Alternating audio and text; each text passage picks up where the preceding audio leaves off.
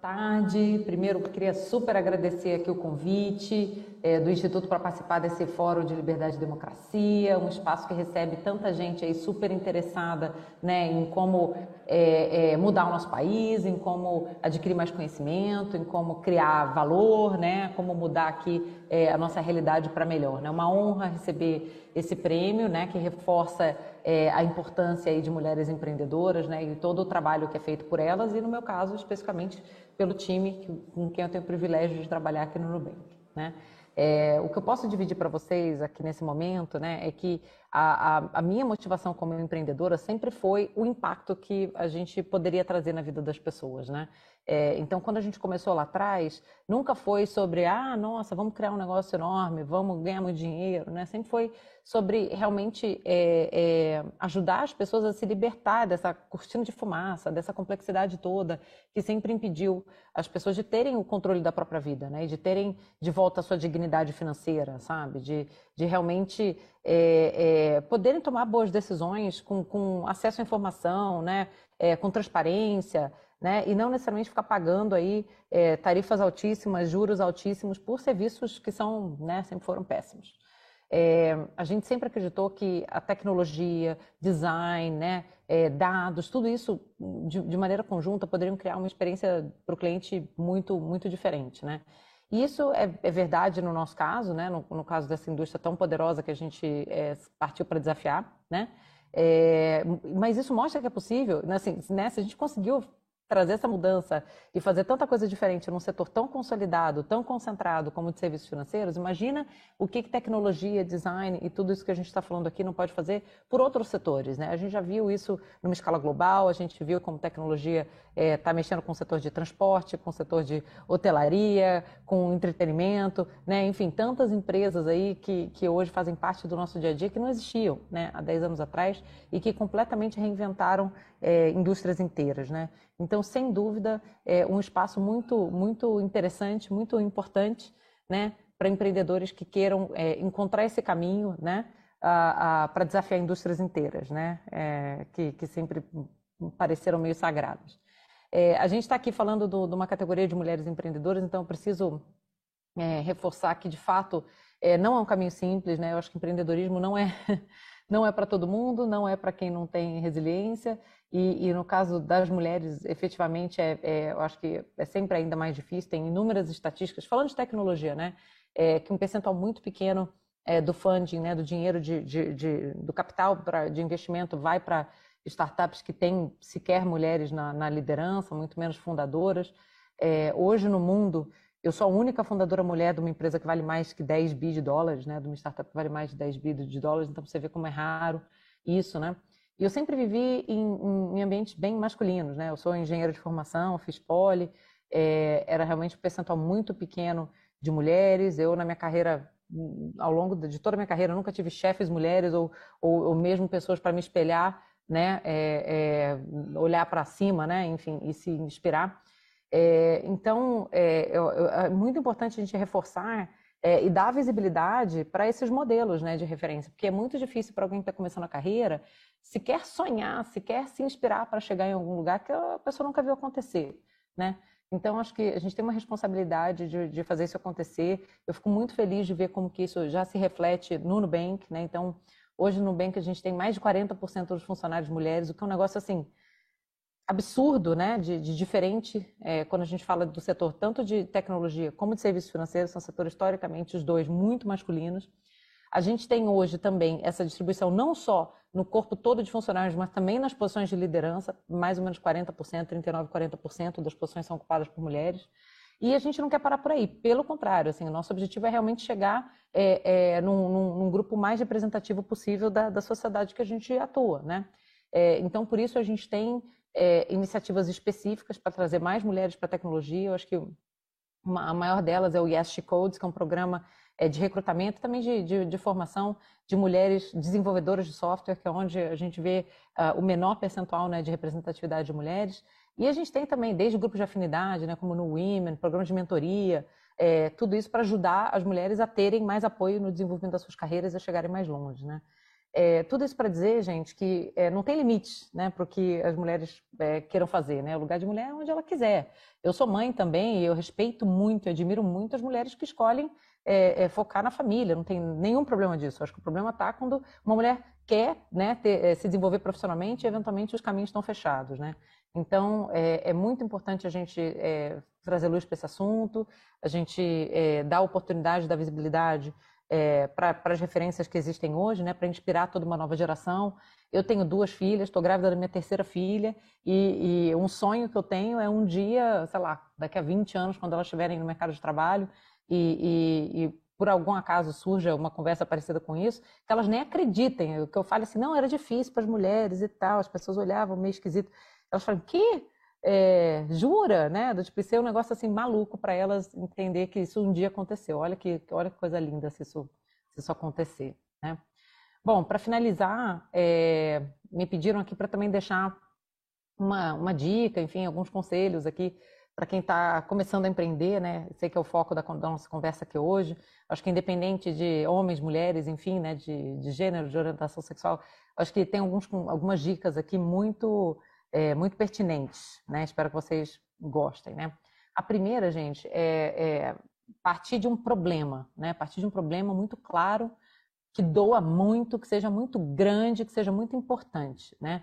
É, a sensação que eu tenho é que recentemente essa coisa do empreendedorismo foi muito glamourizada, né? Então as pessoas falam, não, eu quero empreender porque acham que é tudo tudo é, são só os cases de sucesso, né? A capa de revista, é, é, levantar dinheiro com fundos internacionais, evaluation bilionário, mas não é. É muita relação, é, é, é muita resiliência que você precisa, é, a gente bate muita cabeça, a gente precisa é, de muita de muita determinação, de muita convicção do que a gente está fazendo. E isso vem de você encontrar um problema que você queira muito resolver, né? E que você saiba que do outro lado, se você conseguir resolver aquele problema, se você conseguir melhorar aquela situação, vai ter um impacto muito grande na vida das pessoas, né? Essa é a maior motivação que, que existe. Então, acho que a primeira coisa é, é realizar que precisa vir disso, não pode vir de um lugar de, ah, mas eu acho legal, ah, mas eu vi o fulaninho, então eu queria fazer igual, ah, mas eu quero ficar rico. Você começa daí, assim, a chance de você não conseguir ter sucesso são altíssimas, né? É, e a outra coisa é ter muita, muita resiliência, muita paciência. É, eu falo muito, brinco muito que as pessoas veem o, as pingas que a gente toma, mas ninguém vê os tombos que a gente leva, né? Então, é, é não é fácil, pelo contrário, não é para todo mundo. É, acho que tem, tem pessoas que, que. E não tem nada de errado com isso, tá? É, tem pessoas que, que vão ser a sua melhor versão num ambiente com muito menos ambiguidade, com muito menos incerteza, né, com muito mais estabilidade, é, e outras não. Então, acho que tem uma questão ali de autoconhecimento para você, de fato, ver se aquilo é para você e você conseguir ter é, é, essa resiliência que é tão necessária para a gente persistir, né? São jornadas longas, né? É, não existe sucesso do dia para noite, né? O sucesso do dia para noite que a gente vê foi construído 10, 20 anos atrás pelas pessoas que estão tendo esse sucesso hoje e precisa de fato de muita, muito compromisso, muita, muita dedicação, né? É, muita determinação. E, e, por fim, acho que a outra coisa é pensar muito na, na, cultura que vocês querem criar, né? Se vocês estão decidindo empreender, estão escolheram um bom problema, né? É, é, tem muita segurança de que é isso que, que, que funciona para vocês e que é isso que vocês querem, é, aí vocês precisam pensar que o resultado ele não vai vir de você só. Ele, pelo contrário, vai vir do, das pessoas que você juntar ao seu redor. Né? Então, ser muito intencional, muito cuidadoso com a cultura que você vai querer criar é, e com o tipo de pessoas que você vai querer trazer é, nessa jornada junto com você. Né? Isso vai ser muito determinante para o seu sucesso. Então é isso, gente. Obrigada. É, tem um excelente evento. Torço para que em algum momento a gente consiga é, se encontrar aí num evento mais, é, é, é mais normal, né? É, com uma carinha aí do que a gente costumava fazer antes. E, enfim, desejo aqui muito sucesso para todos aí de vocês ah, nas suas jornadas profissionais ou empreendedoras, onde quer que leve, tá bom? Um beijo grande para vocês e obrigada. Junqueira realmente um exemplo da força empreendedora feminina. Vamos seguindo. Agora eu convido ao palco a diretora de comunicação do IFL BH, a Marina Rezende, para abrir o painel Por que as techs ainda não dominaram o Brasil?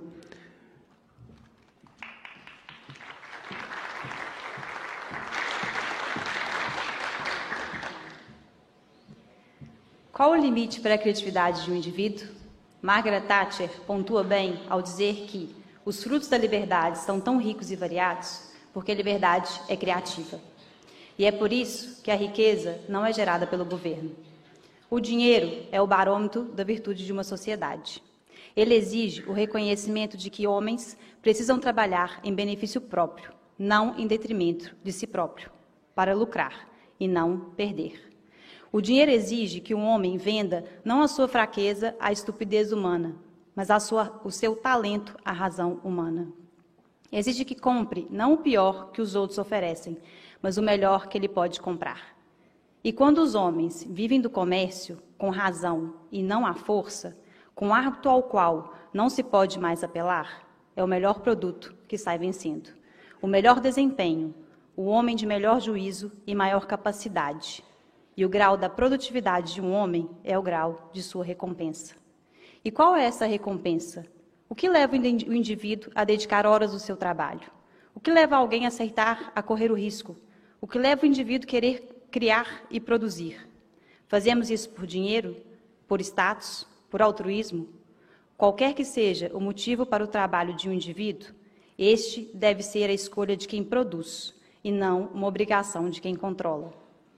Quando há comércio, não por consentimento, mas por compulsão, quando para produzir é necessário pedir permissão a homens que nada produzem, quando o dinheiro flui para aqueles que não vendem produtos, mas têm influência, quando os homens enriquecem mais pelo suborno e pelos favores do que pelo trabalho, e as leis não protegem quem produzem de quem rouba, mas quem produz, de, mas quem rouba de quem produz. Quando a corrupção é recompensada e a honestidade vira um sacrifício, pode ter certeza que a sociedade está condenada. Por isso, volto a perguntar: até onde vai a credibilidade do indivíduo? Até onde vai a sua liberdade? Liberdade para pensar, liberdade para empreender, liberdade para criar. Estes são os motores de uma nação. E para falar sobre o uso dessa criatividade e entender o porquê as techs ainda não dominaram o Brasil, convido para o nosso segundo painel Guga Stocco, fundador da Hack the Future, Fernando Cirne, CEO da LocalWeb, Viviane Martins, CEO da Falcone, e para mediar esse painel, convidamos o Pedro Rabelo, honorário do IFLBH e CEO da BEG.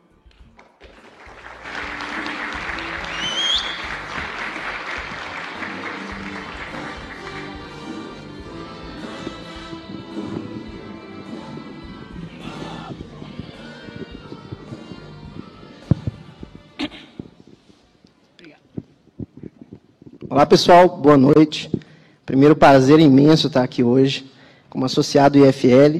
Quando eu cheguei a primeira vez no IFL, eu lembro que foi a primeira pessoa de tecnologia lá, o pessoal de empresa tradicional aqui de BH. Então, é um prazer imenso estar falando nesse painel aqui, que tem tanto a ver com o futuro do Brasil. Né?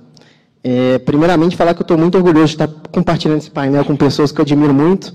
Google eu já conheci de podcast, de YouTube, um cara muito importante no nosso mercado. Fernando Cine, que é um cara que não é porque é meu chefe hoje, mas já falando, já admirava há muito tempo e hoje trabalho no sonho junto aí da Local Web que a gente está construindo.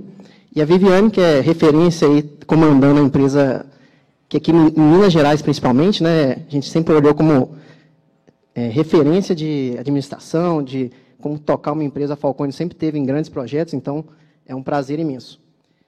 Primeira coisa eu pensei, estava antes de começar o painel, lembrando um caso, quando eu tinha 17 anos, eu fui passar um tempo lá no na Canadá. Eu tive a sorte, acho que inclusive deveria ter isso aqui no Brasil, de participar de uma aula de economia. E lá tinha uma, uma parte que era assim, cada um montava um portfólio de ações e tinha uma competição valendo no final. E eu, brasileiro, falei, ó, vou investir no que eu conheço. Né? Eu lembro que eu peguei as empresas brasileiras, investi em Vale, Petrobras, é, Banco do Brasil, ainda tinha aquela diferença de dólar, e o pessoal lá já investia em Facebook, Apple, já estava no início dessas empresas bombando. Eu sei que o meu rendimento foi assim, o pior da sala, e eu ainda lembrei que o professor chamou no final e falou, você tem que investir em coisas do futuro, coisas de tecnologia, que é isso para onde vai. E se eu tivesse mantido aquelas ações, lá tivesse feito real, tinha mais que multiplicado por 10. Então, acho que esse painel hoje é para a gente pensar um pouco como está o cenário do Brasil, e se daqui a algum tempo, quando a gente olhar lá entre as 10 é, principais ações né, que mais estão negociando no Brasil, a gente vai ver um tanto de empresas de tecnologia igual nos Estados Unidos. É, eu sei que ultimamente a gente avançou muito, né, temos 21 unicórnios, empresas que valem mais de um bilhão. Temos várias empresas que entraram na bolsa recentemente, têm tido sucesso. A Localweb, inclusive, foi a, um caso excelente. É, então, basicamente, é sobre isso que a gente vai tratar aqui hoje. Eu vou direcionar alguns temas, mas a ideia é cada participante, cada painelista ir contribuindo. A primeira pergunta, eu acho que eu vou no cerne aqui da discussão. É, primeiro perguntando aí para o Fernando Cine, que tá, deve estar. Tá, estou vendo aqui também. Como que o Fernando, que está na parte de tecnologia já há alguns anos, né, tem 10 anos aí na, na Local né, Fernando? Como você vê o que veio sendo construído da parte de tecnologia no Brasil e como que estão tá as perspectivas aí para o futuro? Se tem espaço aí para muita empresa surgir, continuar crescendo em ritmo acelerado aí para a gente cada vez mais conquistar posições de destaque. Olá, primeiro eu queria agradecer a oportunidade. Boa tarde, Pedro, Guga, Viviane, um prazer estar com vocês. Eu estou muito otimista, Pedro. Eu acho que você mesmo colocou nos últimos dois anos, a Localweb foi uma das primeiras aí que, que encabeçou né, esse, essa onda de IPOs, mas a gente vê o mercado muito aquecido, não só com IPOs, com movimentos privados, uh, uma série de startups crescendo, uma série de transações. Eu acho que a gente vê ainda como você me falou, ainda que as techs não dominam, as techs têm apresentado um crescimento muito expressivo. E eu sempre coloco, Pedro, que as techs, por terem um crescimento que vai, que elas vão muito além de crise econômica, elas vão muito além, elas vão muito além de de taxa de juros e por aí vai, elas têm um futuro brilhante. Eu estava conversando com um investidor outro dia e perguntou: Ei, Fernando, mas é local web, como que ela se comportou durante a crise de 2008, 2014, agora com o Covid?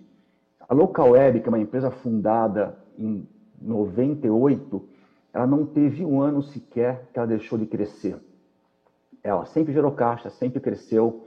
Ela passou reto em 2008 passou reto em 2014, agora com o Covid ele aproveitou para ajudar as empresas a crescerem e se digitalizarem. Uh, ou seja, uh, eu acho que as empresas estão aproveitando, empresas de tecnologia estão aproveitando, estão uh, tão, tão, tão crescendo, estão crescendo muito. Muitas empresas vão surgir, muitas empresas vão abrir o capital, seja em, em B3, seja em, em Nasdaq. Eu acho que isso é só o começo, isso que aconteceu agora nos últimos dois anos é só, é só o comecinho. Muito vai, muito está por vir. E eu acho que a gente tem que se preocupar não só com as empresas de tecnologia. A gente tem que se preocupar o que tem em volta da empresa de tecnologia. Um dos assuntos aqui que eu queria trazer é, por exemplo, mão de obra. Né? Eu acho que a gente fala muito empresa de tecnologia, empresa de tecnologia, tem uma série de ótimas iniciativas. Uh, o mais importante agora é, e aí, como as empresas de tecnologia vão conseguir ter mão de obra, suprir essa demanda de mão de obra para poder continuarem crescendo? Eu acho que quando a gente olha sobre a ótica do consumidor, não vai faltar mercado.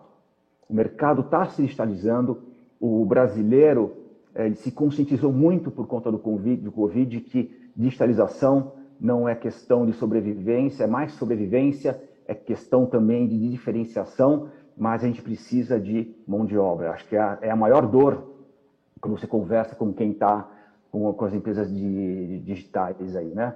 Uh, então, eu acho que hoje o que a gente vê é baixo investimento por conta de iniciativa pública em formação de mão de obra para essas, essas indústrias, e o que está acontecendo é que as próprias indústrias estão tendo, que, é, estão tendo que estão tendo que investir por conta própria. A própria Locabê, por exemplo, está com uma iniciativa de, de, montar uma unidade para prestar serviço de forma de, de, de interna de, tecnologia para suas mais de 15 unidades. Isso é só um exemplo. A gente investe milhões em formação de gente, isso é só um exemplo de um dos gargalos que esse, esse boom de tecnologia vai, vai acontecer aqui no Brasil. Então, acho que sim, é, é só o começo. a tecnologia vai dominar sim o mercado. A gente tem pouca, pouca empresa hoje em B3, teremos muito mais empresas, mas a gente precisa se preocupar sim com os gargalos. Ponto interessante aí do Fernando. Vou seguindo aqui a ordem alfabética, passar para o Guga, que é um cara que já está há muito tempo e faz previsões aí sempre em relação ao que está chegando aí. Guga, temos um futuro otimista aí com tecnologia aqui no Brasil? Bom, vamos lá. É, eu sou sempre otimista com o futuro, né? porque a partir do momento que a gente olha para frente, entende um pouco o que pode acontecer, é só você atuar. Né? E aí você consegue ter resultados positivos. Então, por isso que eu estou sempre otimista. Agora, a gente tem que entender um pouco. A gente tem que entender o nosso o futuro e a gente tem que atuar para poder conquistar. Né? A partir do momento que a gente consegue visualizar o que está na nossa frente. Se a gente não atuar, é um risco. Se a gente atuar, é uma oportunidade. Então, eu diria que a gente está num ponto de inflexão hoje em dia e o Covid acelerou muito isso, esse ponto de inflexão.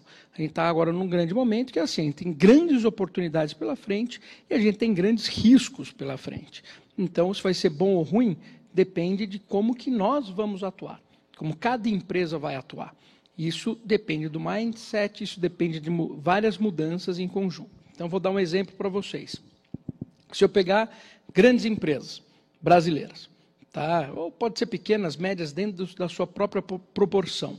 Mas vamos pegar uma empresa grande é, e virar para essa empresa grande e dizer o seguinte: olha, é, eu quero aprovar um projeto que você vai gastar um bilhão de dólares e você vai perder dinheiro por 10 anos.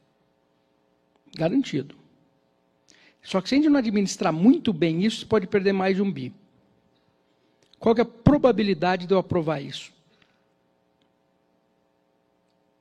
No Brasil, praticamente nula. Tá? Uh, então, vou dar um exemplo para vocês. O Google Maps custou um bilhão de dólares. Tá? E graças ao Google Maps, eu posso ter o Uber, que permite o quê? Que eu simplesmente coloque uma API do Google Maps e eu tenha um aplicativo de táxi que está funcionando do dia para noite no mundo inteiro. Então, eu não preciso construir os mapas do mundo para ter um aplicativo de táxi. Agora, vamos entender a proporção disso. Para eu vir de São Paulo para Minas, eu tenho que pedir para uma empresa dos Estados Unidos me dar a direção. Porque no Brasil eu não tenho nenhuma empresa que pode me dar a direção. Porque uma empresa no Brasil investe nisso porque não vou perder dinheiro. Só que o Google Maps perdeu dinheiro 10 anos. Só que nos próximos quatro anos ele vai faturar praticamente, se eu não me engano, é 11 bilhões de dólares. Né? Então, o que, que significa isso? É simplesmente olhar um pouco de longo prazo. Né? Então, quer dizer, eu tenho que pedir dentro do Brasil, para eu vir aqui de São Paulo para Belo Horizonte, para um cara que nunca veio para o Brasil, tá? eu tenho que pagar para ele, cada um aqui que está sentado aqui está pagando para ele, para te dar o caminho. Né? E aqui você vem aqui o seguinte, vou fazer isso, só que aí vai impactar meu lucro por trimestre. Isso vai impactar minhas ações na bolsa, logo vai cair minhas ações. Logo, né, eu tenho um problema. Ah, mas eu vou ter um plano aqui para explicar tudo isso. Ah, mas o meu o, o, fundo que administra as ações também tem que ganhar por performance por trimestre. Então ele não quer, ele não está muito preocupado com o seu plano, porque pode impactar a performance dele também. Então, apesar de a gente estar tá olhando a grande oportunidade que a gente tem pela frente, a gente tem um problema um pouco maior, que é como é que a gente vai fazer isso? Como é que a gente vai resolver esse negócio? Né? Se eu pego uma tonelada de aço, né, quanto custa uma tonelada de aço? Né? O Elon Musk, quando ele falou que ia fazer o carro elétrico, né, e ele falou, isso aqui é viável, por que, que ele falou que todo mundo falava que, que não era viável? Por quê? Porque a bateria era muito cara. Por isso o carro elétrico não era viável. Ele pegou a bateria, cotou a bateria no mercado de commodities. Quanto que vai de chumbo, quanto que vai de lítio? Quando ele cotou aquilo, ele falou, peraí, mas isso aqui não é caro. Por que, que isso aqui é caro? Não, o que o está ruim aqui é o processo, porque eu olhei o material, se fosse um material caro, eu concordo, mas não, não é. Então ele pegou aquilo lá e fez uma bateria barata. Olha que simples, eu, eu melhorei o processo e viabilizei carro elétrico. Simples. Né? Se eu pego uma tonelada de aço, por exemplo, né, quero vender mais caro, eu vendo, eu vendo aço a preço de ouro. Mas não é simples. É, por que, que você vai pagar aço a preço de ouro? Quanto você acha que custa uma fechadura de aço escovado do Philip Stark? Se você pôr o preço, é preço de ouro. Se você acrescentou design, ela custa isso.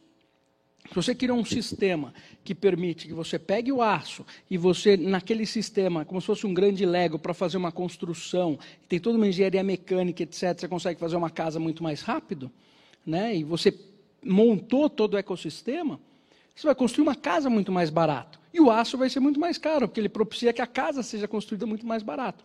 Então, de novo, é, toda empresa agora é empresa de tecnologia. Toda, sem exceção. Não existe empresa de tecnologia, empresa que não é de tecnologia. A empresa que não é de tecnologia vai sofrer. Né? Empresa de tecnologia vai crescer. Então, quando você olha na bolsa e você vê as maiores empresas do Brasil, nenhuma de tecnologia, o que, que é isso? Isso aqui é um apêndice né, no, no mundo de hoje. Né? E ainda com o Covid, o que aconteceu, isso não pode existir. Tá? Isso não, tem como você olhar no mundo e falar, peraí, está todo mundo dentro de casa, como que isso pode ocorrer? Não pode. Então, de novo, as oportunidades estão aí e a gente tem que abraçar. Né? E são infinitas. Eu fico aqui até amanhã olhando, vendo oportunidades. Agora, é, é, se a gente não atuar, não vai. Se a gente não aprovar projetos né, de longo prazo, não vai funcionar. Né? Se a gente achar que é o governo que tem que me entregar aquele projeto que dá prejuízo, também não vai funcionar. Né? Foi os Estados Unidos que deu dinheiro para o Google fazer o Google Maps? Não, e aqui você vai bater, não, eu quero que o governo me dê o dinheiro para fazer o negócio da prejuízo. De novo, é a cabeça que a gente tem que mudar. Então, é, a gente tem que ser muito mais estratégico, tem que entender tudo isso. Então, assim, eu posso fazer N previsões aqui e posso dizer se a gente vai ganhar ou não, vai depender né, do, da ousadia de cada um. Muito bom. É, quando você falou do Elon Musk, é impressionante isso mesmo. Né? Toda hora ele aparece com um setor tradicional que ninguém tinha pensado e ele fala assim, vou fazer esse negócio ficar bem mais barato. Onde que eu vi foi até escavação, né? barateou em não sei quantos por cento uma indústria que estava anos parado. Viviane, agora eu quero perguntar para você aí se, tá, se você está empolgada para os próximos, próximos anos. O som acho que não está saindo, pessoal. Agora você vai me ouvir, correto, Pedro? Estamos te ouvindo. Boa tarde, Pedro. Boa tarde a todos que estão participando. Boa tarde, Guga, Fernando. Prazer estar com vocês aqui nessa tarde. Eu sou otimista também, tá, Pedro? Acho que, como o Guga e o Fernando, eu acho que se tem uma, uma dificuldade, por outro lado, tem uma grande oportunidade, né? E eu gosto muito das provocações né, que o Guga trouxe aqui, de dizer que toda empresa é uma empresa de tecnologia. Então, acho que tem muito espaço, tanto para transformação das empresas de, vamos falar, de setores tradicionais, e aí o exemplo que o Guga trouxe do Elon Musk é, é uma, cabe como uma luva para isso, mas também da criação e escala né, das empresas de tech que estão nascendo. É, eu, se eu pudesse falar por que desse meu otimismo, eu acho que eu poderia organizar isso talvez em três grandes pilares, né? Primeiro deles, eu acho, nunca pode deixar de ser falado, que é educação, e Fernando discorreu sobre ele muito bem. Quer dizer, se nós não nos preocuparmos né, com a formação de mais engenheiros, de mais cientistas, de pessoas que têm né, é, realmente os skills, e formar, eu digo, não é só nas universidades, não, tá? Eu digo de formar, treinar, preparar né, essas pessoas para essas empresas tech, realmente nós vamos viver algo que já está começando a ter um efeito que é global e a gente está vivendo também no Brasil, mas que vai se agravar no futuro, vai ser um apagão de mão de obra para esse fim. Então, acho que a educação é um pilar que a gente nunca pode tirar o olho. E nesse pilar eu sou um pouco menos otimista. Acho que a gente tem que prestar um pouco mais de atenção e ter um pouco mais de cuidado com isso. O segundo pilar eu acho que é crédito, Pedro. É, os últimos né, anos aí recentes, a gente tem visto a chegada e a entrada né, de empresas mais jovens na Bolsa, empresas cujos modelos de negócio são de base tecnológica, e eu acho que isso é um bom sintoma, né? isso é um bom sinal de que a gente tem um pouco mais de apetite ao risco acontecendo aqui no Brasil por várias, vários motivos, várias conjunturas, né? os juros que tinha reduzido agora voltou a, a fazer o caminho inverso, mas por um lado ter um pouco desse, dessa disponibilidade de crédito com mais apetite ao risco, certamente é um ingrediente importante. Agora, o terceiro pilar, que eu particularmente né, é mais a minha praia, que eu queria falar um pouquinho mais sobre ele, que é gestão. Né? Então, acho que se a gente quer que as startups, principalmente, tenham mais chances né, de crescerem, de fazerem seu processo de escalada, tem alguns aprendizados aí no campo da gestão que a gente pode é, incentivar, pode fomentar. E, por curiosidade, hoje pela manhã eu estava num evento batendo um papo com a turma de um, de um dos unicórnios brasileiros. Obviamente, uma empresa de base tecnológica. E eles estavam me relatando um pouco das, assim, das dores deles, né? A gente conversava um pouco sobre isso. E eu, assim, para mim, era como se eles estivessem querendo fazer um pouco do caminho inverso. O que, que eu quero dizer? Quando eu olho uma empresa tradicional que está se transformando, né? Ela está em busca de uma série de competências, de agilidade, né? De simplicidade, de horizontalidade, enfim, de algumas características. E um unicórnio falando, puxa, aqui estão me, me faltando algum, algumas coisas, como, por exemplo, um pouco mais de alinhamento entre os times, né? É, alguns processos né, sem o mínimo necessário para dar suporte. Quando eu viro a chave, por exemplo, eu criei um produto, aquele produto vai para o mercado e ele vira operação, né, ele vira um processo. Esse processo não está, às vezes, adequadamente pensado, né, desenhado, arquitetado. A gente tem muitos incêndios, eles me relatavam hoje pela manhã. E mesmo no próprio fluxo de inovação, para o qual você também tem várias metodologias possíveis, eles chegavam a relatar algumas dificuldades, do tipo, poxa, eu pego uma POC e já escalo a POC, né, sem fazer ali alguns double checks, vamos dizer assim, que não precisam ser demorados, né? Você pode fazer algum market fit, alguma coisa mais rápida, mas que se você pula aquela etapa, a chance de ter problema é grande. Isso pode resultar num ambiente até de frustração para as pessoas, porque aquela sensação de que não está entregando, que as prioridades mudam o tempo inteiro, né? Por vezes podem frustrar as pessoas, e isso junto com o efeito turnover, que é o efeito né, que vem nos acompanhando globalmente, aqui no Brasil não estamos fora dele, forte, é, isso vira um ingrediente que é um quebra-mola a ser vencido. Mas eu acho que tudo isso tem, como eu falei, né, possibilidades de agir, de melhorar, de você atuar e por isso do meu, da minha, vamos falar, da minha, do meu otimismo, né, do meu entusiasmo, em que sim, nós podemos ser um país em que né, a tecnologia permeie, de fato, muitos setores de uma, de uma forma muito mais intensiva do que é hoje. E eu vejo também o seguinte, que a gente às vezes fala de, de tech, e a gente automaticamente pensa em alguns dos setores, né, aqui no Brasil em especial, pensa no financeiro, nas fintechs, pensa no varejo, mas a gente tem que pensar em todos, a gente tem que pensar no agro, a gente tem que pensar na indústria, a gente tem que pensar, porque todos esses setores certamente têm muitas oportunidades para resolver melhor as dores dos seus clientes. E aí eu gosto sempre de lembrar uma, assim, uma, um pensamento que o fundador né, do Waze traz muito, que é não se apaixone pela solução, né? não se apaixone por aquilo que você criou, se apaixone pelo problema, pela dor do cliente que você quer resolver. Porque aí sim você vai buscar uma solução na medida, né? você vai trazer aquele produto, aquele serviço, na medida daquela dor, daquele problema que você está resolvendo. E ao conviver né, com muitas startups, aqui na Falcone, por exemplo, nós temos um ecossistema com mais de 340 startups. Ao conhecer e conviver com muitas delas, eu vejo que isso parece um conselho muito simples que Yuri Levine nos traz, mas não é tão simples. Né? Eu vejo muita gente é, defendendo assim com muitas unhas e dentes a sua solução, o seu produto, o seu serviço, e às vezes isso pode se afastar um pouco né, da dor que o cliente quer e precisa resolver. Então, são temas que aqui para o meu, para minha ótica, né, da gestão, até mesmo da governança, a gente tem sim algumas possibilidades de melhoria para que essas empresas cresçam, né, que um percentual maior delas sobreviva, escale e realmente tenhamos muito mais unicórnios aqui no Brasil. Então, se eu pudesse falar um pouquinho, seria desses três pilares, Pedro. Muito bom. Acho que cada um foi falando uns pontos aqui que eu vou querer trazer em novas perguntas para a gente ir conversando.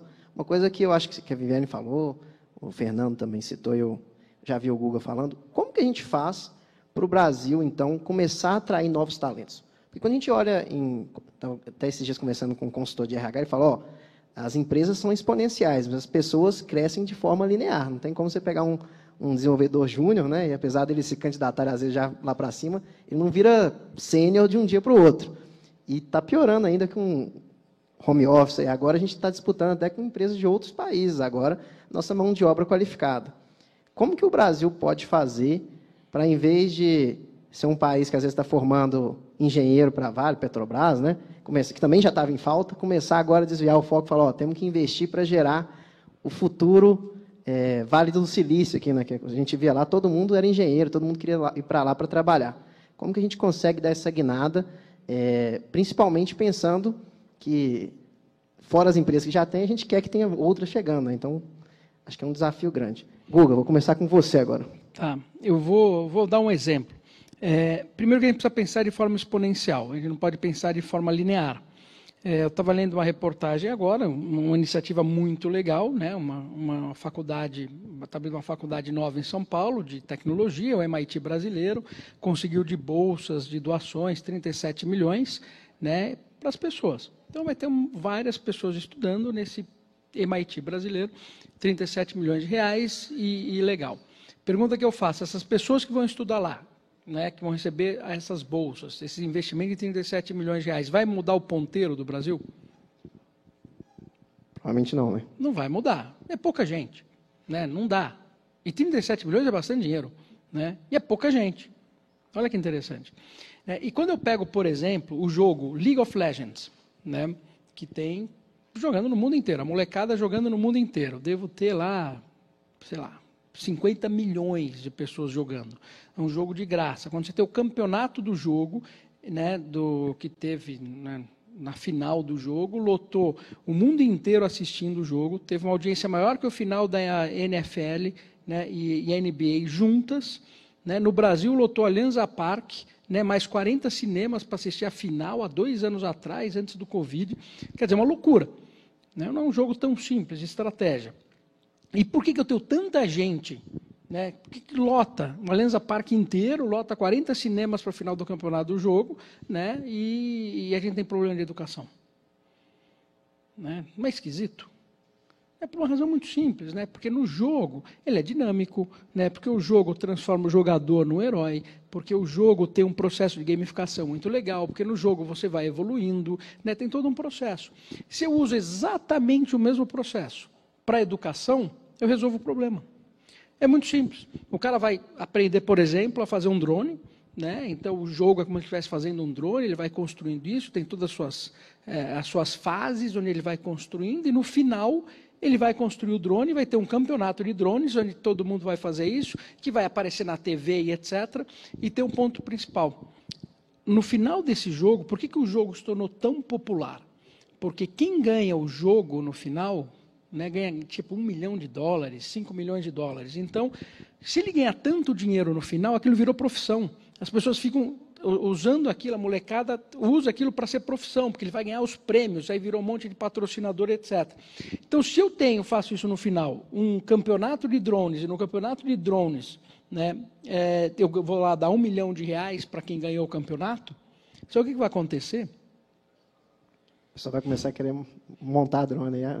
Montar drone, e, e o drone tem que ser autônomo, e etc. E vai montar as comunidades, o cara vai ter que aprender. Com esses 37 milhões de reais, Entendeu? E você montou uma gamificação nesse sentido, por exemplo, ensinando o campeonato de robô, de drones, estou usando de exemplo, mas usando essa gamificação, dando esse prêmio no final, tendo esse engajamento das marcas e criando uh, cada um desses caras como são heróis, como foi feito dentro do jogo, sabe quantas pessoas eu coloco? Um milhão. Dois milhões no Brasil. Não ponho 70, 150 que vão receber bolsa né, por 37 milhões de reais, eu ponho 2 milhões de pessoas indo, e é capaz de você pegar um cara no interior do Ceará, um menininho de 14 anos, e ganhar. E ele pode ser o próximo Elon Musk. E ele nem sabia que ele poderia ser o próximo Elon Musk. Né? E você vai dar todo o conhecimento para ele, para ele poder estudar aquilo e ficar cada vez melhor. Porque ele quer aquele um milhão. Né? Ele quer crescer naquilo. Não ele, mas como todo mundo. Então é assim, de novo, é, não é difícil. A fórmula está aí, está simples, né? Só que você precisa aplicar esse tipo de fórmula num negócio diferente, num meio diferente. E aí você disponibilizando, disponibilizando esse conteúdo todo. Né? Vocês viram, quem viu, jogou Pokémon GO? Quem lembra do Pokémon GO? Você ia lá procurando os Pokémonzinhos? Se eu faço um jogo ala Pokémon Go da história do Brasil e gasto os 37 milhões de reais, Tá? Onde eu ponho. Só que em vez de eu estar pegando o Pokémon GO, estou pegando lá onde foi o Tiradentes e conto a história toda dele, vai ter o avatarzinho explicando, ele tem que ir lá no local para ver. Eu monto a história inteirinha, extremamente detalhada, onde as pessoas têm que gamificar, têm que vir mandar um para o outro, etc, etc. E ainda, ele vai ter que passar pelos desafios e passar por tudo isso. Eu consigo certificar que quem terminar esse jogo realmente sabe história. Olha que interessante. E se ele realmente gamificou e pegou tudo isso, tudo isso eu consigo garantir que cada Pokémonzinho, cada história que ele pegou, guarda em NFT no blockchain ainda para ter certeza que é ele, é ele. Sabe quanto vai custar depois isso para qualquer pessoa que quiser estudar história depois? Zero. Para sempre. Sabe quanto vai custar esses 37 milhões se eu diluir em todo mundo e for aprender história depois? Zero. Então, de novo, é, é tudo uma questão assim, tem que usar o que, que acontece no mundo hoje, né, de sucesso, e aplicar nas indústrias né, de forma diferente. Aí a gente revoluciona. Você não vai achar que você vai revolucionar, abrir uma, uma, cinco salas de aula com um monte de computador e vai educar, uma, vai resolver o problema da educação de tecnologia. Esquece. Isso acredita tem que ser feito pelas empresas tem que ser feito pelas empresas, pelas pessoas, é, de uma maneira geral. Né? Assim, você não, não adianta você esperar é, a, vai, go, o governo de uma maneira geral. Por que, que eu, eu não, não vou nisso? Primeiro que muito difícil explicar. E depois que, por incrível que pareça, para fazer isso você precisa de pouco dinheiro. Né? É, é, então não é muito, é só você precisa do quê? Realmente de como é a estratégia da coisa, como você vai trazer. Você resolve isso com 10 empresas. 10 empresas trabalhando em conjunto resolvem o problema. Você resolve o problema de uma cidade tranquilamente, resolve o problema, mas sem, sem muito problema. Agora, você vai ter que trazer pessoas de fora, vai ter que trazer quem conhece desse negócio todo para criar essa gamificação e isso é exportado, isso entra em todo, toda a situação. Então, é, tem que entender desse processo, mas dá para ser feito. Né? E isso acontece. Você pegar quantas crianças aprenderam no Khan Academy hoje, né? Quantas pessoas foram? E é a forma tradicional ainda. Apesar de serem videozinhos, etc., é a forma tradicional. Dá para é, pegar aquilo e multiplicar aquele negócio ainda por cima, né? Muito bom. Inclusive, Khan Academy já me ajudou muito em cálculo. Na época não tinha nada aqui no Brasil. Eu olhava lá para aprender cálculo. Então. É, Viviane, queria saber o que, que você acha disso, como que a gente consegue se preparar, ainda mais você que está convivendo aí com várias grandes empresas, né? se você já tiver alguma coisa que você está vendo que alguém está agindo de forma legal, compartilhe aí com a gente. Olha, Pedro, eu quero só voltar no tema que o, que o Guga trouxe, que é a questão da metodologia de ensino. Né? Eu acho que isso vale tanto para as empresas quanto também para a educação, de um modo geral, vou falar pública. É, o ano passado, o INSPER divulgou um estudo muito interessante sobre educação brasileira, falando de um, uma, uma, visão de quase duas décadas né, de educação. É, e quando a gente olha, o Brasil não é dos países que menos investem em educação, esse investimento em duas décadas ele veio crescendo. O número de anos médios que cada pessoa estuda no Brasil ele cresceu. Só que isso não resultou em melhoria de produtividade da força de trabalho brasileira. Ou seja, nós não estamos fazendo aí falando, né, como Estado, melhor uso dos nossos recursos. E aí entra sim muita questão de metodologia. E o Guga está nos fazendo aqui uma provocação muito interessante de como eu escalo as boas metodologias, de como eu principalmente trago gerações que estão né, nascendo digitais para se sentirem atraídas pelo, pela formação, pelo, pelos temas que elas precisam estudar. Agora, eu vejo também a necessidade de a gente ter um olhar diferente para a educação de adultos. O que, que eu chamo de educação de adultos? Aí entra um pouco do papel das empresas e também de cada pessoa buscando né, o seu aprendizado contínuo. Hoje em dia a gente fala muito não só da competência tecnológica, que a gente precisa se informar mais engenheiros, mais arquitetos de dados, etc. Mas a gente também precisa preparar os profissionais, de um modo geral, para o que a gente chama das competências do trabalho do futuro. Hoje, o que se exige de um profissional, o que se exige de um líder, né, para conseguir, de fato, por exemplo, pôr uma empresa tecnológica de pé, escalar e, ou fazer a transformação de um negócio, são competências diferentes de muito tempo atrás. E, no entanto, a gente sai das universidades com uma formação muito parecida com a que a gente tinha há muitos anos atrás. Então, a gente hoje fala, o Fórum Econômico Mundial, por exemplo, nos traz, né, todos os anos, algumas competências e nos provocam nessas competências para que a gente se prepare para o trabalho do futuro. Coisas como, por exemplo, né, a sua capacidade de resolver problemas, de trabalhar em rede, de inovar, de se relacionar, e, e que aí são um misto né, do que a gente chama de hard com soft skills, ou seja, o que a gente chama de human skills, são muito importantes. E isso é uma combinação que eu vejo que cada profissional pode buscar, mas também que as empresas podem buscar formatar né, as suas áreas de treinamento de uma maneira muito mais dinâmica e principalmente individualizada. Eu acho que aquela, aquela época em que é, as empresas ofereciam turmas né, do mesmo treinamento para muita gente, eu acho que isso está tendo, a gente tem que deixar isso para trás. A gente tem que conseguir identificar, e aí, claro, as tecnologias estão a nosso serviço para isso, por exemplo, né, fazer os assessments com base em inteligência artificial, a gente conhecer os, as fortalezas e as necessidades de cada pessoa e, e oportunizar que trilhas individualizadas sejam formatadas e que combinem principalmente a teoria com a prática. Porque também não adianta a gente focar só na teoria. A gente acredita muito que a prática consolida aquele aprendizado. Eu acho que isso é, uma, é, uma, é um dos caminhos né, que as empresas precisam seguir. E você falou, logo na primeira pergunta que colocou aqui, Pedro, que você conversando com um profissional de RH, você trazia um pouco desses desafios. E hoje que eu vejo que se a gente não atuar de uma maneira mais inteligente nesse campo de formação das pessoas, essa lógica de rouba-monte que a gente está vivendo atualmente, ela não vai funcionar. Não adianta uma empresa ficar simplesmente roubando o profissional da outra, né, inflacionando ali os salários e a gente ouve muito essa queixa, às vezes, de empresas que estão em transformação.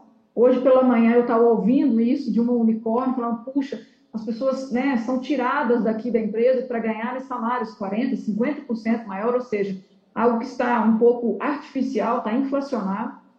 Isso não é sustentável.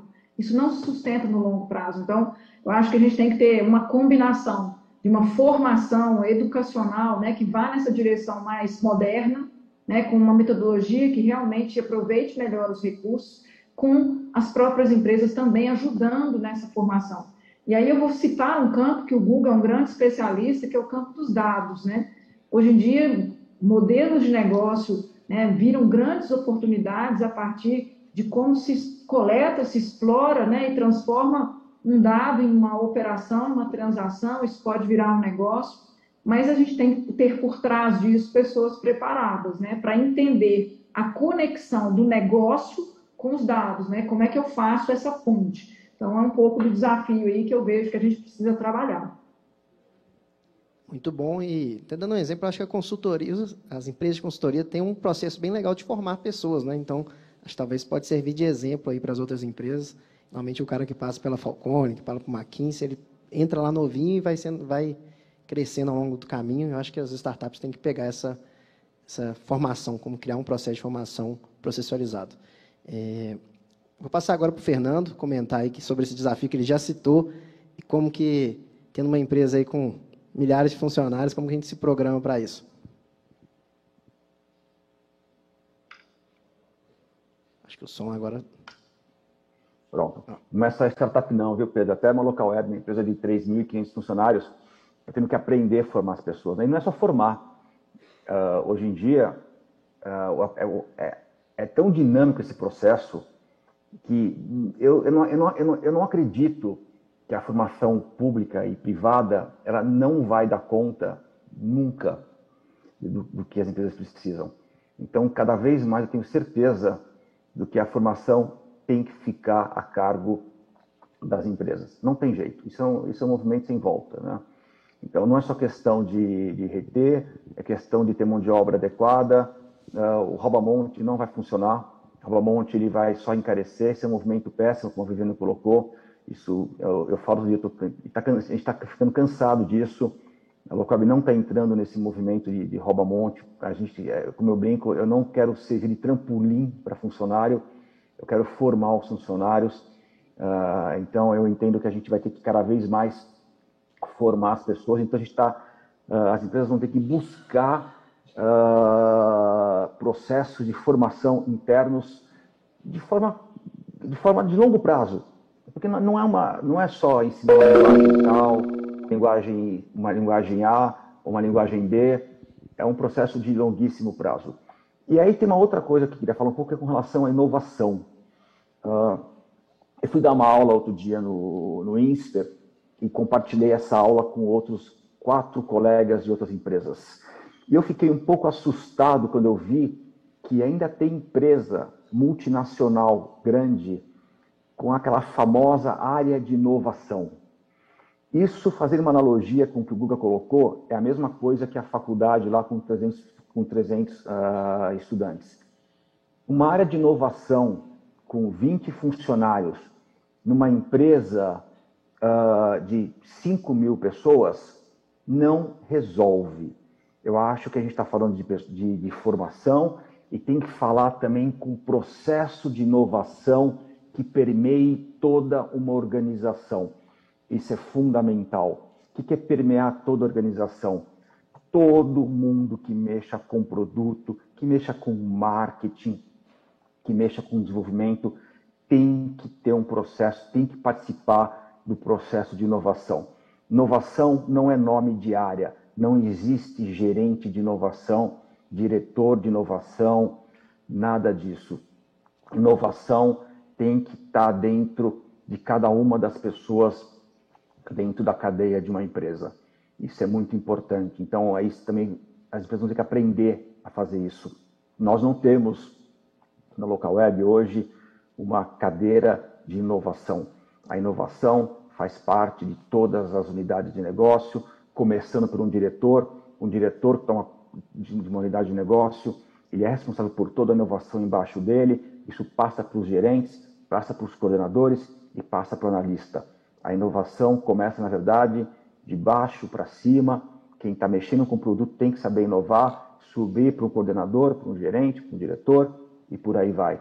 Então, eu acho que empresas precisam ter um processo de inovação que permeie toda a cadeia e funcione com todas as pessoas. Isso também é outra coisa que a gente teve que aprender com startups. Né? Startups elas começam com duas, três, quatro, cinco pessoas, onde todas inovam e grandes organizações que, que, que, que queiram crescer de forma exponencial, elas vão ter que saber inovar também de forma exponencial, uh, utilizando todos os seus recursos. Então, eu acho também, acho que tem duas, duas acho que a minha mensagem é essa, eu acho que a gente está falando de formação, de formação exponencial em toda a, em toda a corporação, inovação exponencial em toda a organização.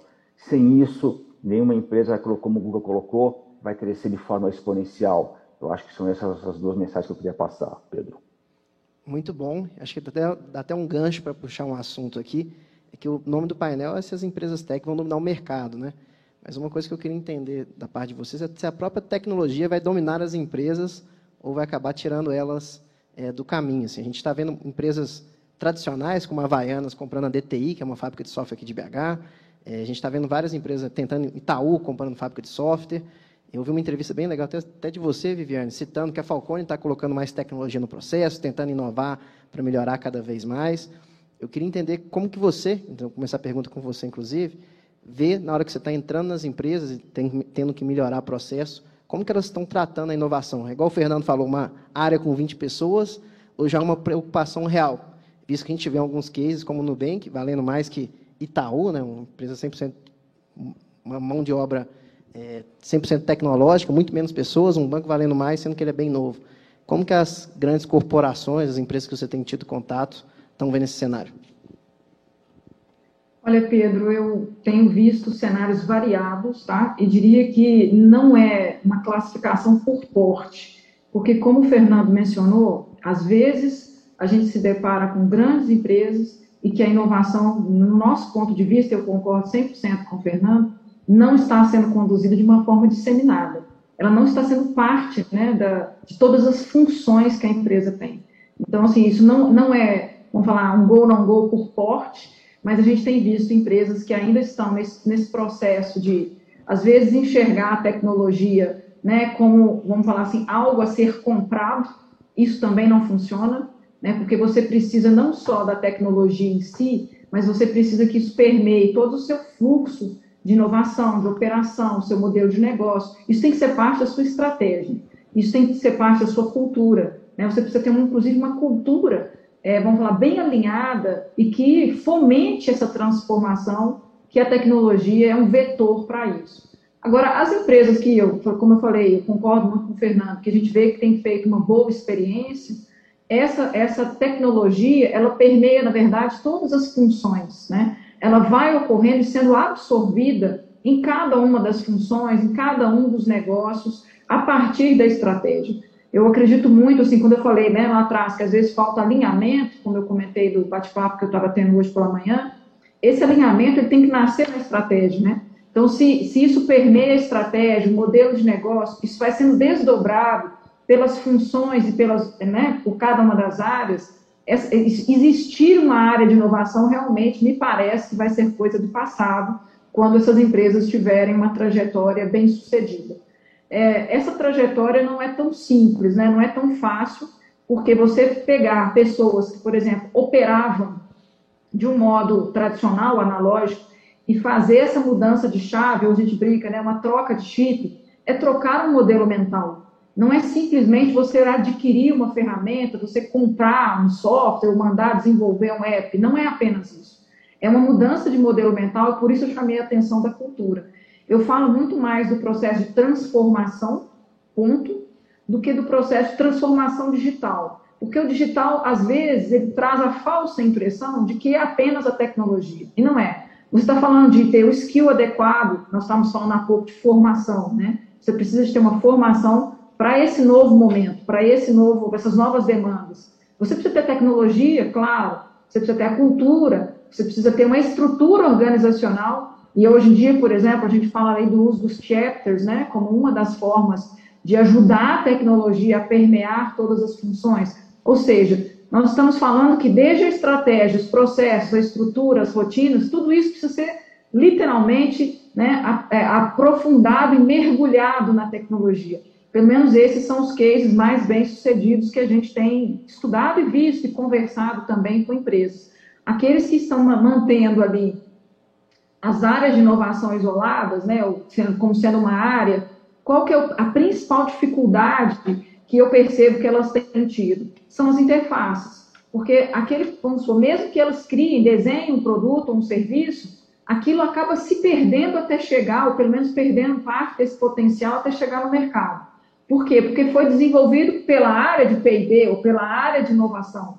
E aí, quando você vai olhar todo o restante daquela cadeia, área de vendas, área de treinamento, financeiro, enfim, tudo que está em volta, né? para fazer aquilo funcionar como parte do negócio da empresa, pode acabar falhando. Essas interfaces podem acabar não funcionando bem. E fica muito difícil quando você cria isso como algo isolado para depois sair integrando. Não é fácil. Pelo contrário, é muito mais fácil se ele é um, já nasce integrado dentro das funções. Pelo menos é a experiência que eu tenho aí conversado com algumas empresas. O, Pedro, posso complementar aqui um ponto aqui? Pode, inclusive eu ia passar a bola para você, porque acho que é bem um modelo que a gente você criou aí na local web, né, de é, é isso ser, descentralizado, né? É, muita empresa que não tem, que, que tem ainda lá a diretoria de inovação, acha que vai comprar uma empresa, uma startup e resolve o problema, né? E, e, na verdade está fazendo isso para valorização, né? É, a gente vê, ah, eu vou comprar uma empresa que faz um maior barulho no, no, mercado, né? Não resolve isso, gente. Primeiro assim, você precisa comprar uma empresa, pensa assim, vou comprar para quê? Vou fazer o que com essa empresa? Vou operar como essa empresa? Vou integrar? Não vou integrar? O que tem a ver o produto que eu estou comprando? Então, só responder algumas perguntas, né? Eu vou comprar uma empresa, eu vou, qual é o produto? O que tem a ver esse produto com o meu produto da minha empresa? Eu vou integrar não vou integrar? Vai, vai operar de forma autônoma ou de, de forma não autônoma? Qual é a visão de longo prazo? Tem muita gente comprando empresa só para empilhar receita ou só para dizer que está comprando startup, estou me digitalizando. Isso não funciona. Você precisa ter um propósito. Qual que, é, que você vê isso no longo prazo? Eu acho que falta um pouco essa visão de ecossistema, né? Eu falo muito de ecossistema, né? A Locob está tá montando ecossistema aí com quase 18 empresas. Elas se encaixam. Eu falo, vai ter cross-sell entre as empresas? Elas se encaixam no futuro? Visão de cliente único, visão de jornada de cliente. Eu, eu, eu cansado de ver empresa grande comprando empresa pequena e não ter a menor noção de jornada de cliente. Uma, uma, uma, cliente de uma empresa não conversa com cliente, cliente de outra empresa, não tem o mesmo perfil. Então, acho que um pouco de cuidado nisso, né? Eu acho que digitalização não é moda. Digitalização é um processo sério. E tem muita empresa grande que acha que só comprar a empresa vai resolver a dor dela. Não vai resolver nada. É processo, é visão de cliente, é visão de inovação. Tem muita dor muito mais séria para ser resolvida, que não vai ser resolvida apenas comprando.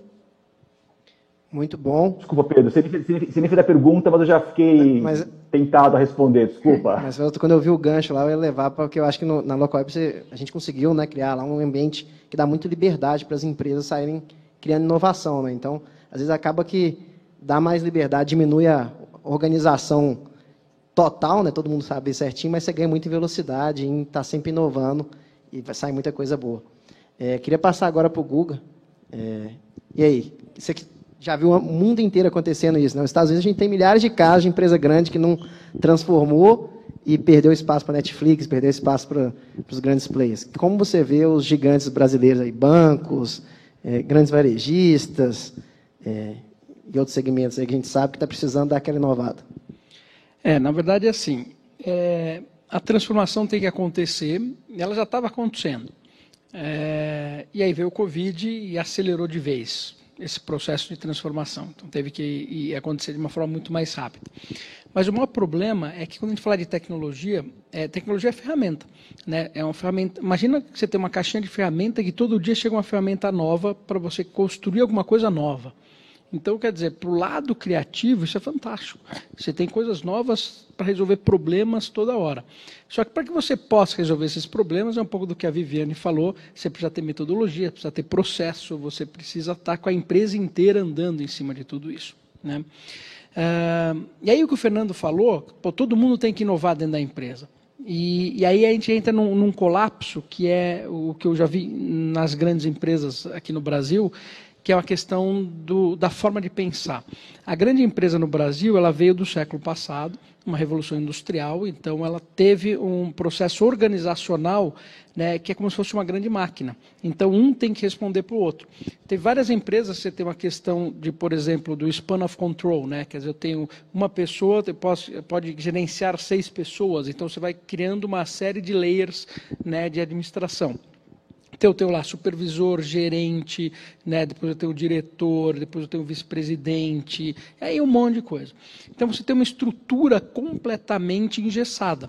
Então a tomada de, de, decisão ela é completamente engessada. Então mesmo quando você coloca todas as ferramentas digitais para tomada de decisão, é, você não consegue tomar decisão. Então você não consegue inovar, não porque você não tem a ferramenta, não porque você não tem a vontade, não porque você não tem o budget.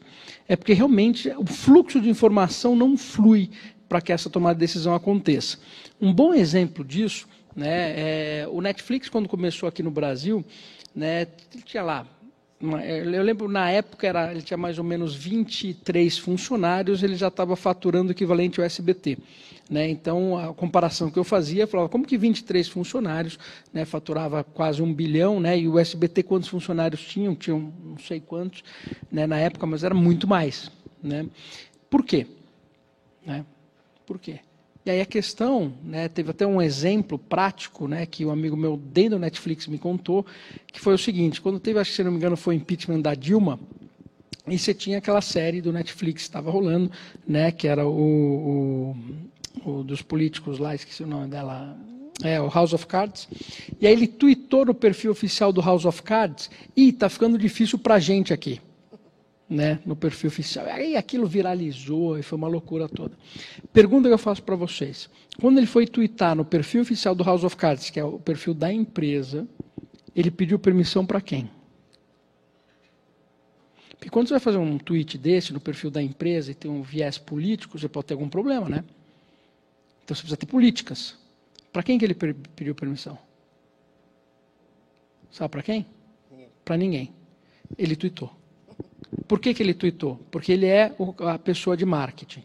E quem é que está acima dele? Ninguém. Porque o Netflix contrata a melhor pessoa de marketing. Eu quero o melhor pessoa de marketing. Se tem alguém acima dele, tem alguém que é melhor que ele, então eu não quero. Eu quero o melhor. Então eu contrato o melhor. E ele tweetou: se deu certo, ele divide esse best practices com todo mundo no mundo inteiro que tem o mesmo cargo que ele né, em cada um dos países. Olha, ele fez isso, aconteceu isso, olha, aconteceu isso aqui no Brasil, foi o que foi, a gente tweetou, olha, a gente conseguiu um awareness muito legal, foi um best practice, dividiu com todo mundo no mundo. Tweetou, deu problema, olha, tivemos esse problema, aconteceu isso, isso. Ele divide com todos os peers dele no mundo todo, e eles vão fazendo isso constantemente, dividindo isso né, a cada 15 dias. Então o que acontece? Todos crescem. Todos têm os best practices na mão. E eles tomam a decisão porque ele é o melhor de marketing. Eu não contrato um cara de marketing, né? E eu contrato cinco caras de marketing, um cara para controlar os cinco de marketing. E normalmente esse cara que controla os cinco de marketing não é bom quanto os caras que ele contratou. Aí é óbvio que vai dar problema. Né? Ou aquele cara que está aqui é porque ele tem mais tempo de empresa.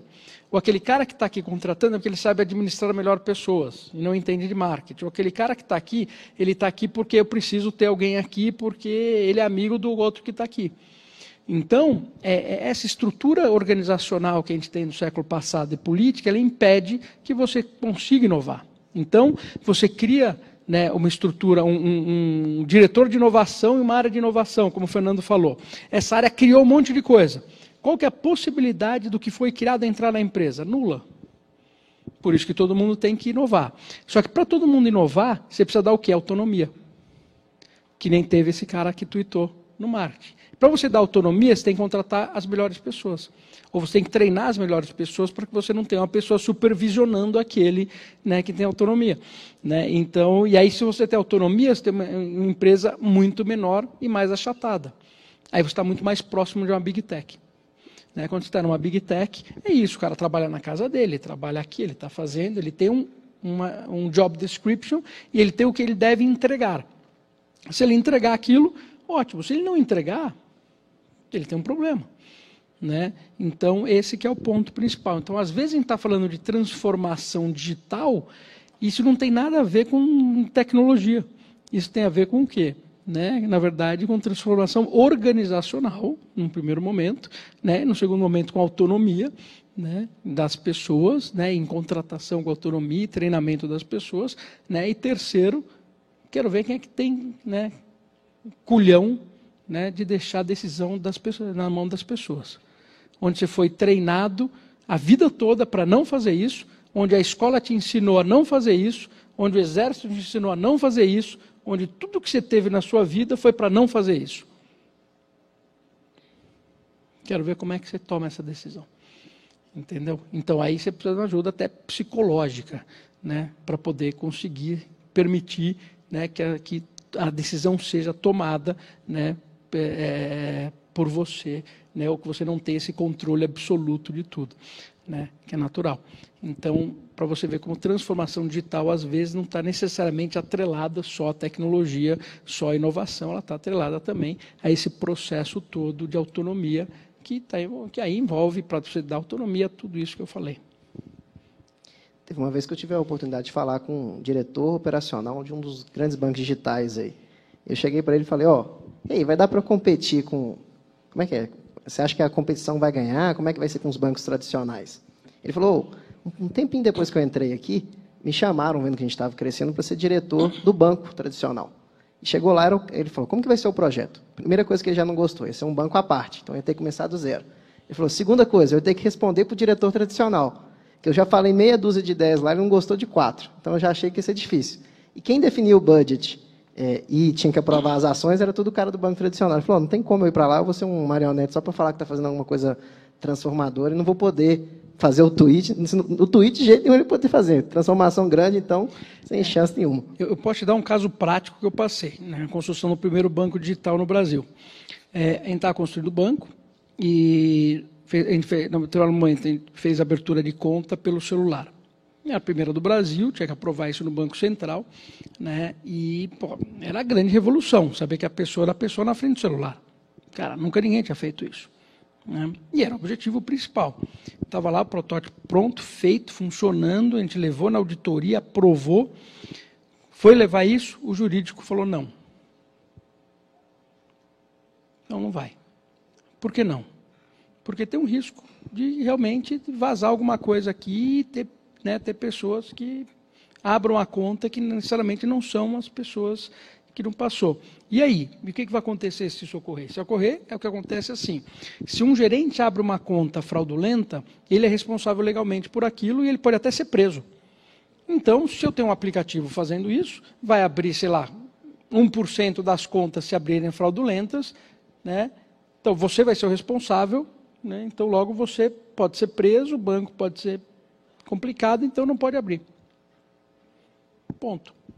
Falei, bom, tá bom. Então, primeira coisa, é, quem é? Jurídico está muito é, etéreo, jurídico é muito etéreo, jurídico parece Deus, Deus chegou. Quem? Vamos lá, vamos na pessoa que decidiu. Né? Então, primeiro passo na pessoa que decidiu. Já foi difícil, acho que o banco era pequeno.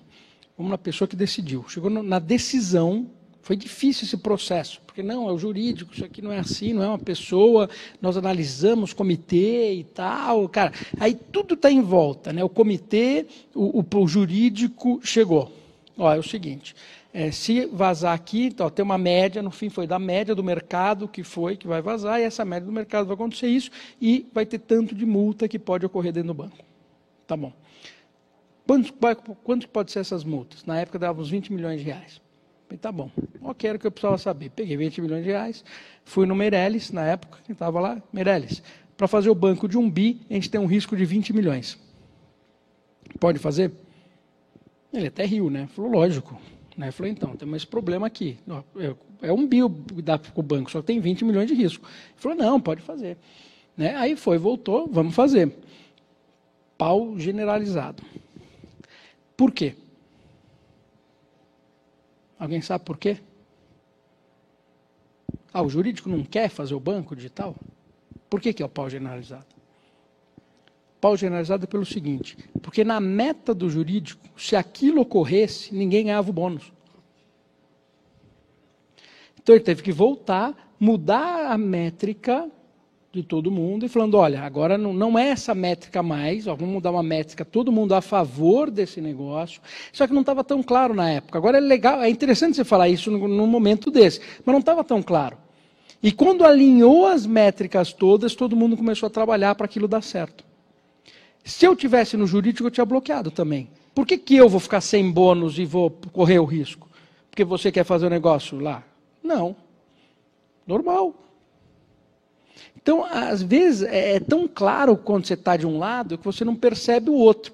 Então, o, o, problema ali foi o quê? Ah, vamos fazer, vamos, queremos, a gente quer, todo mundo quer. Só que esqueceu que o alinhamento do que foi feito na, na construção das metas do banco, etc., no processo todo, não estava compondo isso.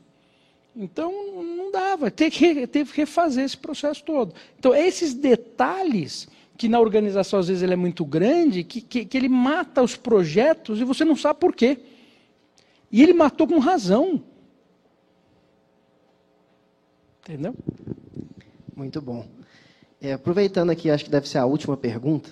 Você citou o risco jurídico, né? mas eu acho que é uma coisa meio forte no Brasil, essa, esse risco Brasil. Né? Sempre tem, quando você vai lançar alguma coisa nova, tem a medo de tomar um processo, às vezes tem, tem um medo do governo mudar alguma regra tem riscos que são sempre levados em conta. Eu acho que talvez por isso a gente fica um pouco atrás das grandes inovações, né? essa, essa coisa totalmente disruptiva. Até teve aqui o pessoal da Busa, eu lembro tanto que eles tiveram trabalho para lançar um, o, e estão tendo ainda, né, para deixar de pé uma inovação hiper positiva para a população. Eu queria que, para terminar, é, pensando aí mais no ponto de vista político mesmo, assim, de como vocês enxergam o risco Brasil e como isso pode afetar, por exemplo, dificuldade do, do dinheiro, dinheiro internacional vir para cá para entrar em startup, para os fundos se afastarem do Brasil. É, e se, mesmo, e aí já para terminar, colocar um gancho nessa pergunta, se mesmo com tudo isso, é, vai ter muita empresa nova surgindo aqui é, para os próximos anos. Vocês estão otimistas aí. Então, passa a bola primeiro para. Vamos para o Google agora, que a última, foi o último. Bom, é legal. É por isso que startup está é, é, tá inovando. Sabe por quê? Porque ela faz o, a, a, inovação sem contar o risco. E o risco dela é muito baixo. Porque qual é a multa que ela vai tomar?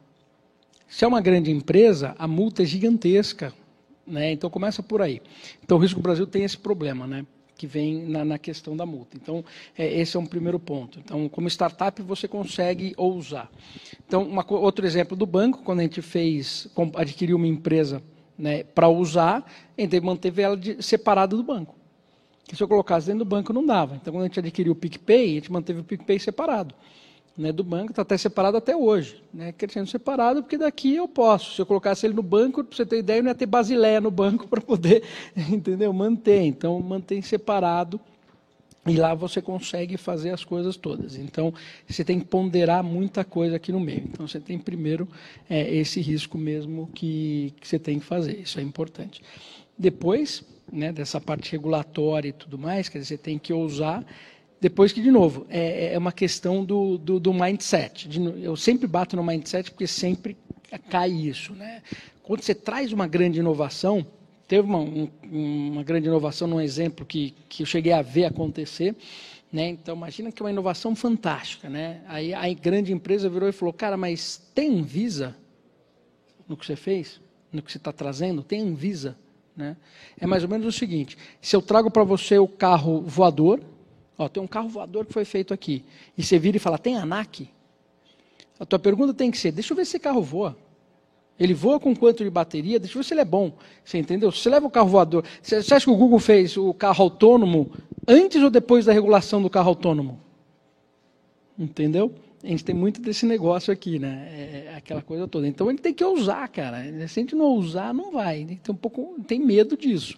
Então gente tem que separar um pouquinho para não afetar aí o, a coisa toda. E, meu, nessa parte, ousa, só com o pau. Muito bom. É, Viviane, o que, que, que você vê aí do Risco Brasil para barrar as nossas inovações?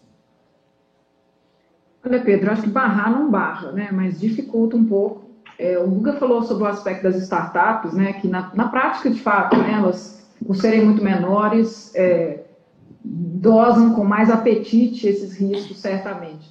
Agora, para as grandes empresas, aí falando né, de quem está se transformando, eu acho que a gente tem oportunidades aqui no Brasil, no campo tributário, nem né, se fala, né, a própria complexidade do nosso sistema, ele acaba sendo um dificultador.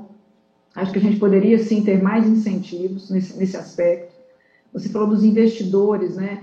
É, acho que esse risco Brasil acaba, sim, trazendo menos investidores do que poderia, né? Assim, a confiança nas nossas instituições, a gente andou tendo aí um período um pouco conturbado, isso se reflete né, no capital que chega ou no capital que sai, isso também é algo que a gente tem que ficar atento. E o próprio risco trabalhista, né? A gente sabe que muitas startups simplesmente, vamos falar assim, ignoram o risco, vamos em frente, vamos fazer, e chegar lá na frente a gente vê como é que faz. Mas para uma grande empresa, né, poder se fazer, fazer esse processo de transformação e competir nesse, nesse mercado, nesse universo, é um pouco mais complexo. Então, acho que a gente tem avanços que deveriam sim ser discutidos e possíveis, né? Chamei aqui o campo tributário, o campo trabalhista, pelo menos, tá? Porque facilitaria o processo de inovação. Agora, eu queria só, Pedro, complementando aqui um pouquinho da discussão anterior, né, que a gente estava falando da inovação e dessa transformação, acho que uma coisa que as empresas também precisam de um pouco de olhar atento, é quando ela sai da fase monoproduto e vai para ter um portfólio mais amplo de produtos. Né? Escalar isso é um pouco diferente. E, assim, alguns presidentes, alguns CEOs me perguntam, puxa, mas o que, que eu olho mais, né?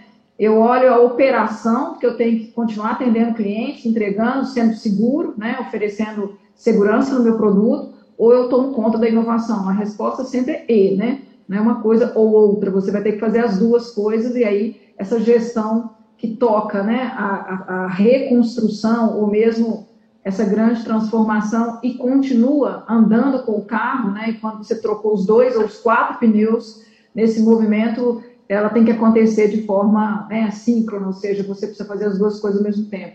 Mas eu vejo que sim, a gente tem alguns dificultadores aí, só voltando na sua pergunta inicial, que poderiam ser mais, é, vamos falar, facilitadores, se melhor, trabalhados aqui no campo, principalmente da legislação.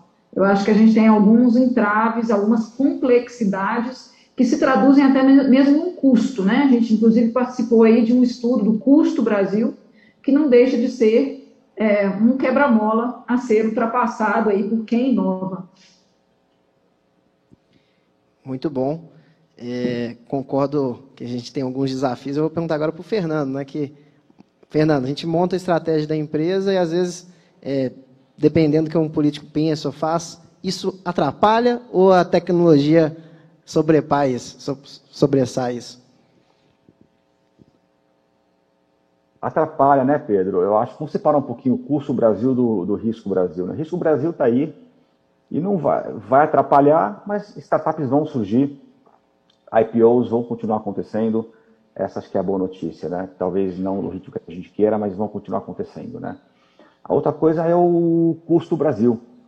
É, o custo Brasil é, é uma realidade, a gente quer que seja reduzido, mas não adianta, né? Eu, desde que me conheço como gente, está aí e não deve estar tá melhorando. Eu acho que, acho que como a Viviane colocou, eu acho que a parte trabalhista é talvez o que mais afeta hoje a, as startups. A gente que, que compra muita empresa, quem não tem que fazer uma diligência, a primeira coisa que você olha é qual que é o risco trabalhista, né? Qual, qual é o custo de se elitizar todo mundo, né? Isso é, é, é o que mais acontece quando você compra uma empresa, né? Quem nunca esbarrou numa startup que trabalha com uma porcentagem alta de pessoas que não são seletizadas, que, que é o famoso PJ, né? Isso é o, é o, é o, é o é mais comum para quem pra, de uma, uma, startup, né? Isso, isso aí é um, é um exemplo, né? Por outro lado, o custo Brasil dá origem a uma série de oportunidades que essas fintechs estão, estão, desburocratizando, né? Eu acho que parte do curso Brasil ele, ele, ele, ele, ele acaba ele acaba tendo uma dá, dá oportunidade para muita empresa trabalhar e tentar resolver isso. Mas de uma forma ou de outra, o que a gente está falando é que o mercado vai continuar crescendo, uh, mercado de tech, ou não só mercado de tech, né, quando a gente fala né, de transformação, a tecnificação das empresas, isso tem espaço para crescer 30, 40, 50, 60% ano a ano das empresas. Essa é a boa notícia. Como eu coloquei, independente das taxas de juros estarem crescendo, independente de, de PIB estar tá abaixo da expectativa, eu acho que a, a tecnologia veio, ela é, ela é, ela é é, condição de sobrevivência para todo tipo de empresa, como a Viviane colocou, não é só para o óbvio, que é empresa de software, empresa de SaaS, uh, e-commerce, não é só isso, tem agro, tech, tudo que é, tudo é, é, é condição de sobrevivência. Então a tecnologia vai continuar crescendo a taxas muito mais altas que o mercado, independente do risco Brasil, independente do custo Brasil, essa é a boa notícia. Mas que isso não sirva de. Eu acho que o, o, Brasil acaba utilizando muito, olha, está tá crescendo, está crescendo, e a gente deixa de lado a solução desses problemas, né? Eu acho que tá bom, tem indústria crescendo, tecnologia vai crescer, mas nem por conta disso o governo, os órgãos públicos têm que deixar de lado a solução desses problemas. Essa é a mensagem que eu queria passar. Pessoal, Terminamos aqui o painel. Queria agradecer ao Guga, Viviane, Fernando, e falar que, da minha parte de vista aqui, acho que foi muito enriquecedor ouvir todo mundo. Sabemos que temos muitos problemas no Brasil, trabalhista, é, próprio Risco Brasil, mas no fundo a gente tem muita empresa nova surgindo, muita empresa antiga desenvolvendo para muito. Então acredito que os próximos anos, eu espero, quando for meu filho for olhar as bolsas, a bolsa lá, quem que ele for postar, não vai ser Petrobras, não vai ser Vale, o vai filho ser. Filho não, daqui quatro anos você vai ver. Ah, então melhor ainda. O, futuro, o Guga, que é o futurista sênior aqui do Brasil, vai estar tá falando, então vou acreditar. É rápido, Pedro. Isso aí não é 4, 5 anos, não. Em dois anos mudou tanta, mudou tanta coisa. É, É, três, isso aí. anos. É, então, beleza. Essa que eu não. falaria mesmo, Fernando, a velocidade que a gente viu as coisas acontecerem aí nos últimos dois anos nos dá otimismo para os É próximos isso. dois, três, quatro anos. O que não pode, como eu falei, o que não pode servir de conforto para os problemas do país. Ah, Então, quem está nesse painel aqui vai sair empolgado. As ações de tech no futuro aí, curto, já vão estar bombando. Ó. Três especialistas falando aqui hoje. Pessoal, muito obrigado. Temos mais. Foi um prazer. Obrigado. Obrigado. Obrigada, Pedro. Obrigada, Fernando. Obrigado, abraço. Obrigado, Guga. Obrigado, Pedro.